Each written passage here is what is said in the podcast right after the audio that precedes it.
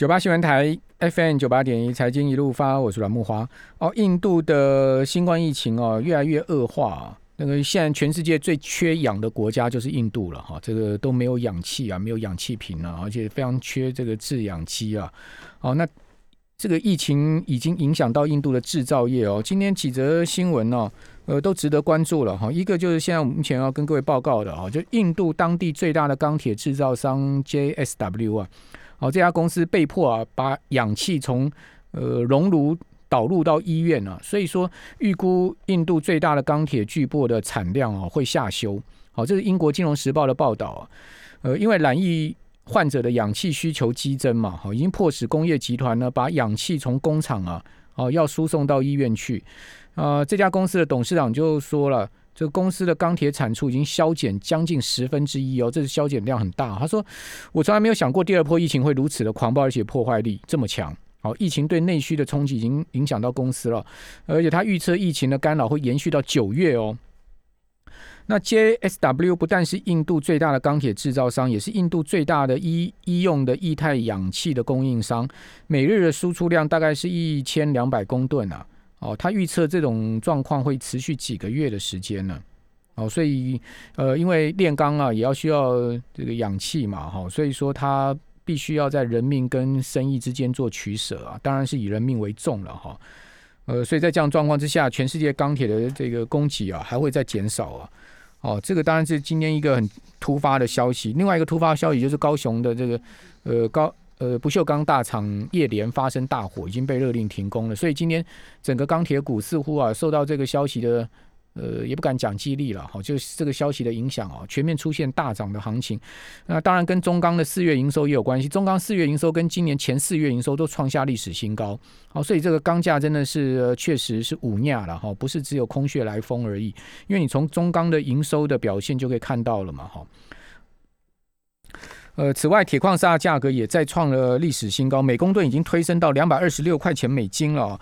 那在五一长假过后，大陆的钢价更是疯涨哦。这个如果各位上网站上去看的话，你会发现哇，大陆这个钢价真的是涨得不得了哦。这个呃全面啊，甚至连贸易商都要求现金现金买货了。好，因为贸易商呃已经已经受不了这样一个钢价上涨啊，要求你要买货可以用要用现金。哦，这个整个情势可以讲说是一触即发。另外，印度的疫情冲击啊，除了钢市以外啊，呃，调研机构说呢，智慧型手机今年的成长下修到八点五趴，因为疫情的恶化。哦，所以 c h a n f o r c e 啊，哦，他评估呢，恐怕会重创中高富裕阶层呢。哦，正面临冲击当地第二季以后的智慧型手机的销售表现。二零二一年全世界智慧型手机市场的年增幅将。因此，从原先的九点四趴收敛到八点五趴，这个差一个百分点差很多。这是全球哦，全球背死了。好，印度是全世界第二大智慧型手机市场哦，呃，上亿只啊，这一年的印度手智慧型手机是上亿啊。哦，这个是第一大是美国，第二大就是，哎，第一大应该是中国，好，第二大就是印度，第三大是美国。呃，这个第二大的智慧型手机市场的印度，哦，这个日情。疫情的影响啊，所以进而影响到各大手机品牌的生产跟销售力道了哈。呃，这今年预估了 c h a n f o r c e 预估啊，哦九点四趴的成长收敛到八点五趴，呃，生产总支数大概十三点六亿只，哦，未来不排除还有继续下修的可能哦。当然，影响所及的就是三星啦、小米啦、OPPO、vivo 啊这些在印度设有生产线，或是说透过 OEM 厂协力产出的手机品牌，还有苹果。哦，这些都可能会受到影响。哦，当然最影响是小米，因为小米占比最高嘛，二十五趴。好，那整个呃，现在目前全世界错综复杂的金融经济情势啊，我们赶快来请教群益期货的分析师龙医生相宜。龙相宜你好。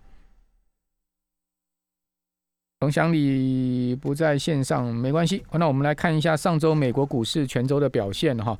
呃，道琼跟标普啊，上周全周是收历史新高哦。这个标普全周涨幅是百分之零点七四哦。道琼工业指呢，上周全周涨幅是百分之零点六六。纳指啊，纳萨克指数涨幅是百分之零点八八。非人半导体指数最近表现最弱哈。呃，半导体股相对比较疲疲态。哦，上周涨幅是百分之零点一，不过也结束了连续三四周的修正走势了。那美国上周啊，周末公布出来的这个非农业就业数字啊，远低于预期哦，就二十六万六千人哦，这个市场原先预估高达将近百万的新增就业人数啊，结果就二十六点六万呢，这差距非常的大。啊呃，至于说前一个月的非农业就业新增人数呢，是九十一点六万。哦，那失业率上升哦，从五点八趴上升到六点一趴，哦，那这样的状况其实并不好。不过市场解读反倒是有利于股市啊，因为这样子哦，这个差的就业数字呢，联准会更没有宽降这个结束宽松的条件了哈。因为呃，目前九百万到一千万的美国人还是没有工作哈。好，那我们赶快来请教龙医生乡里，乡里你好，龙乡里。这个我们今天连线出现了一点点问题啊，不过没有关系，给我们一点时间做 fix 啊。好，所以在呃美国的失业仍然高涨的情况之下，我们翻我们看到跟随着这个数字哦，呃金融市场很明显的表现就是股市继续涨哦，结果美元指数下杀哦，美元指数上周跌幅有百分之一点一六的幅度啊，哦这个是创下二月二十五号以来的收盘新低啊，这里等于说跌到年初来的新低了。哦，过去五周有四周美元指数下跌，所以台币非常的强势哦。呃，台币持续的走高，已经这个突破二十八块的汇价哈。呃，今天台币是收在二十八二十七点八一六哦，台币走升了九点二分呢。哦，今天升了将近一角哦。哦，这个收升的这个幅度很明显哈。那如果我们看上周全周的话哈，台币是升了。八点二分，好，我们讲说今天一天的就升九点二分，今天一天已经超过上周全周的升值了。哦，那上周全周升幅是百分之零点二九。哦，对，对不起，上周五升八点二分，呃，升幅是百分之零点二九，今天再升九点二分。上呃上周全周升幅是四点二分，只有升百分之零点一五的幅度。哦，也就是说周五跟今天连续两天明显都以将近一角的。这个差距啊，持续在往上啊，台币在创高了哦，显示台币的这个升值的动能很强。那这个升值动能很强，就是因为美元走弱嘛。那为为什么美元走弱？因为美元美国的非农业就业数据很差嘛。哦，所以这些都有连带关系的啊。呃，此外金价也转强啊，因为美元一走弱，金价势必转强，这个一个跷跷板效应哈。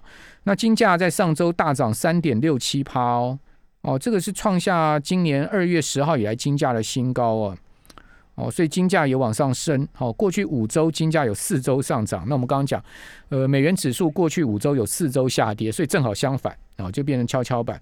呃，此外，在能源价格的部分，哈，美国的汽油价格，西德州全州上涨百分之二点一八，哦，每桶来到六十四点八六。布伦特汽油则是涨了百分之二点八四的幅度，每桶来到六十八点三二。所以能源价格仍然持续在走高。哦，这个跟整个原物料。价格推升有关系了哈，呃，此外呢，美国十年期国债值率就下跌了，对不对？因为非农业就业数据不好，好，市场预期美国的宽松不会结束，哦，甚至呃升息遥遥无期。这样状况之下呢，当然殖利率就下上不去嘛，那殖利率就下跌了五个基点，来到一点六，呃，这整这个整个殖利率持续从本波段最高将近一点八，持续在走。走低了哈，好，所以金融市场的敏感度非常的这个鲜明哈。我们可以看到股市呢持续小幅的上涨创新高哦，美元指数走弱，金价转强，然后美债转弱，呃，美债的殖利率往下升，代表美债转强，价格转强，好，所以呃变得变变化这个很明显，就是一个很重要的经济数据，好，非农业就业数据，南方 payroll，好，那。呃，我们现在已经 fix 好我们的问题喽。好，我们的龙医生向你应该在线上了，乡里你好。呃，乡里还是没有在线上，不过没有关系。那我继续来跟各位报告一下我看到了一些市场的情况哈。好，那在亚洲股市的部分哈，上周沪指啊，就大陆股市啊，只有开盘两天，因为五一长假嘛。好，五一长假之后，沪指连续两天呢都是弱势表现。好，沪指就上证指数跌幅是百分之零点八。哦，那中小型股票科技股跌得更重啊，创业板是跌了百分之六的幅度啊，五点八五。呃，深成跌了百分之三点五啊，所以说整个呃，大陆股市然是显示是一个疲弱的行情。至于说香港恒生指数上周也下跌哦，是连续两周的下挫。不过恒指相对跌幅比较少，哦，跌了百分之零点四的幅度。那日本股市则是日经二五指数上涨百分之一点九。好，最近日本在讨论说，到底这个奥运要不要办呢？我看日本政府很坚持是要办啊，可是似乎民间是有声音是说，希望这个奥运能政府能考虑。呃，是不是要停止举办呢？因为毕竟日本的疫情并不轻了，日本疫情其实是在加重。那么刚刚谈到，其实今天整个本土疫情也有加重的情况，因为指挥中心今天有宣布嘛，哦，这个疫情是出现了呃四例本土的病例哈。好，那呃在值得关注的部分呢，这个礼拜蛮多重要经济数据以及呃这个我们要关注的。呃，市场方向哈，跟听众朋友逐一来说明。哦，第一个呢，就是周二，就明天呢，中国大陆要公布四月份的这个 CPI 跟呃 PPI。好，欧元区要公布五月的 ZEW 的经济景气指数哈，还有很重要就 OPEC 的月报，好，在周二也要公布。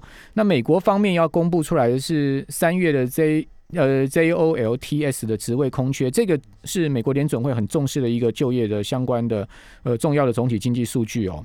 那周三呢是第一季英国的 GDP 哦，四月美国的 CPI，所以这个礼拜可以讲说是通膨周啊哦，也就大家会关注中国、美国的通膨数据哈，因为美国现在目前的 CP CPI 已经来到二点六了哈，大家已经觉得说已经是超过联准会的一个两趴的这个警戒线哦，就两趴的目标线哦，那这个礼拜会不会继续往三趴走呢？可能性非常的高哦。哦，所以有关注周三美国 CPI 的数字，还有三月欧元区的工业产出的数据。那周四啊，则是四月份的美国零售销售，这也是一个很重要的数据哦。哦，四月份美国的工业产出，哦，还有五月的密西根大学的消费信心指数，哦，这些都是本周的重要的宏观经济数据。当然，其中最重要的，我们刚刚讲了中国大陆跟美国的消费者物价指数 CPI。哦，那台湾。呃，主计总处公布出来的 CPI 最新一个月数字也超过两趴的警戒线了嘛，所以说显示全世界这种通膨的现象是越来越明确、越来越明显了哈。提啊，等一下我们再回到我们的节目现场。九八新闻台 FM 九八点一财经一路发，我是阮木华。哦，大家关注台积电四月营收出炉了，结果跟各位报告并不好哈。这个四月营收呢，呃，一千一百一十三点一五亿哈。呃，其实出现了月减哦，百分之十三点八的幅度，这个很明显月减哦。不过年增还有两位数了哈，百分之十六。哦，不过百分之十六的年增呢，也有出现趋缓的状况哈。累计前四月的营收是四千七百三十七点二五亿啊，年增的幅度呢是百分之十六点五。哦，那台积电先前的法说会啊，预估第二季的营收估计啊。哦，是季减百分之零点一五到季增百分之二点一七的情况嘛？哈，那另外毛利率呢，则估计是四十九点五趴到五十一点五趴。好，盈利率呢，三十八点五趴到四十点五趴。哦，所以双率呢都会较第一季下滑，大概两个百分点左右哦。这也是为什么最近台建。相对啊，这个股价表现并不强势的主要原因了哈。那为什么营收下滑？主要是受到三月基期较高，好，还有呢苹果五纳米投片下滑的影响啊。所以苹果五纳米投片是有明显下滑哦，这值得注意哈。那台建今天的股价是下跌十块啊，是收在五百八十九，跌破五百九十块做收，跌幅是百分之一点六七。好，那台建营收出来之后呢，我们赶快来请教群益期货的龙医生乡里，龙乡里你好。哎，龙大哥晚安，各位听众朋友大家晚安。好，那台积电重要供应商嘉登啊，四月营收也公布了，只有一点六六亿啊，是十四个月新低啊，月减的幅度高达三成呢，年减也达到三十一点五帕，显示说这个半导体设备业并没有那么强哎，所以从台积电的营收、半导体设备业营收来看，其实最近为什么整个半导体股族群走弱呀，也是有一些有一些关联性的嘞哈。对，有一些迹象啊。那从呃最早先呢，可能半导体有这样重复下单的状况。那五六月本来就是电子股的淡季，那包括像 iPhone 的新机，可能要到九月、十月才会上市啊。所以在第二季啊，手中有电子股的听众朋友们，可能要再稍微忍耐一下。嗯，那可以看到台积电它过去的数字呢，其实四五月的营收。都不太好了。那去年因为疫情关系，所以去年四月是月减的十五趴。那二零一九年的时候呢，四月的时候也是也是月减了六趴哦，所以其实四月下滑是正常，大家再观察一下五月，如果可以稍微啊有点回升这样子一个迹象，其实我认为台积电中长期来说还是蛮有竞争力的公司啊，那只是呃相对一些成熟制程啊或者一些它的一些供应商来讲的话，可能相对就会被台积电啊的这短期的短期的营收有所影响了，嗯，对。那我们可以看到台指的话，今天的电子成交比重已经不到四成了，这非常夸张的一个状况。不知道多久没有看过电子成交比重不足四成。那今天的航运大概二十二趴，然后钢铁十五趴。嗯，啊，所以显示在目前目前虽然当中的这个量能比较大啊，成交量也大啊，可是呃，不管是法人啊哈，或者一般商务朋友们啊，对于电子的啊这个。可能可能就是哎，之前有进场，那可能暂时短线就没有再想要进出电子的这个状况啊，所以造成最近的焦点都在航运啊、钢铁啊、船产啊，反正跟通膨有关系的。我是觉得啊，现在通膨这各个原物料在涨啊，好像全世界只有 FED 不知道有通膨啊这个回事啊。那 FED 这叫做此地无银三百两吗？对啊。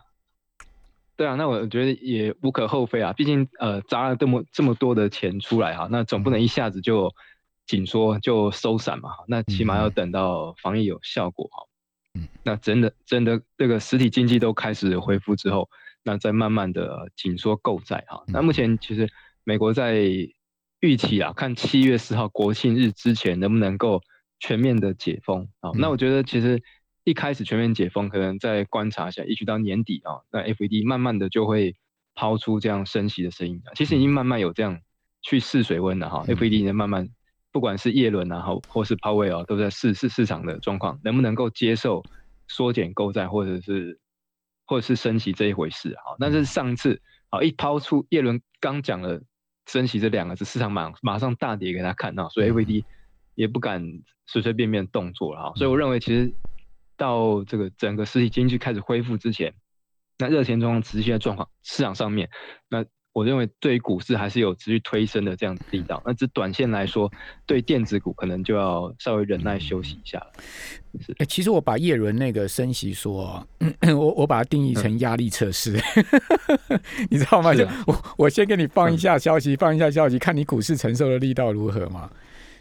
最近。联总会出了那个半年一次的这个金融市场报告，不是也讲说美国股市有这个呃泡沫的问题吗？他只是没有用 bubble 这个字啊，他是说呃现在目前的整个市场，如果如果一旦出现下跌的话，会很剧烈啊。他是用这样子，他多少也是在做一些压力测试吧？我觉得，因为毕竟对也是大家又担心说股市下跌，市场完全没有心理准备的情况之下，那会跌势更重嘛？对不对？是啊，就是让股市也是来来回回啊，然后让大家可以习惯一下，不要都是一直持续涨势啊，那大家都习惯了。我我我最近碰到很多朋友哈，我这个问题想请教一下龙翔你。我最近碰到很多朋友都在问我说，那钢铁航运到底会涨到什么时候？我现在还可以再继续买吗？哦，中钢，呃，我还可以进去吗？我还可以买中钢吗？阳明到一百块，我还可以买阳明吗？哦，大家都在问这些问题，哎，这这蛮夸张，没有人在问说五百八十块的台积电可不可以买？嗯，所以你你你您的看法呢？现在目前业界的看法怎么样呢？我觉得钢铁航运最近的状况真的只能叫做呃天时地利人和俱备哈。那航运类股先是呃今年从去年开始就已经有塞港，然后又运运价持续调涨，那可以看到现在的运价还在涨。那钢铁上涨状况下呢，又会让货柜它的成本增加。然后之前又有这个在苏伊士运河又卡了一下啊，就真的是什么什么好事情都对航运来说，什么好事情都发生。那钢铁也是一样哈，这中国开始碳中和之后，全球最大的这个钢铁出口国现在不出口了。那印度也是印度全球第二，那现在也因为疫情的关系，也没有办法出口。那再加上印度疫情，各国的那个船员只要是印度籍的话，都是严加控管哈。所以我认为钢铁航运。看起来那个势啊，哈，这势头还会持续下去，但是高档起码有风险在的话呢，哈，就建议大家回档再去分批的低阶了，哈，那不要过度追高。那台湾的半导体走势，嗯，对不起，您请说。对对，走势可能还，对对，走势可能还没完。那半导体的话，我认为就是可能五穷六绝状况下，要稍微稍微等待一下了，哈。确实半导体也没有不好，那只是呃整个整个现在大环境来说呢，哈，就是不管是原物料在涨啊，通膨啊，对，这整个消息面都在船厂上面啊。嗯。那半导体现在五六月又比较弱啊，所以可能就稍微暂时整理了。好，那另外。本土疫情现在目前越来越明显哦，今天有四个确诊，而且一个华航机师还爬爬照，就是还到福华饭店啊，还到那个南港经贸园区啦等等哈，就让大家这个神经又紧绷起来了啊。那你觉得本土疫情这样子呃，如果持续扩大的话，会影响到金融市场吗？我觉得如果哈，就目前这个数据看起来就是。照这样子，每天可能零星的话，哈，影响可能还是不大。今天四个哦，因为其实台湾今年很今年很明显在增加了。对，那其实呃，当局也在做一些更加严厉的，比如说框列要到三天呐，哈，等等，更加严格的去审视哈目前的状况啊。那我觉得金融市场，呃，在上个礼拜，其实整个礼拜几乎就在反映啊，就是本土疫情的状况。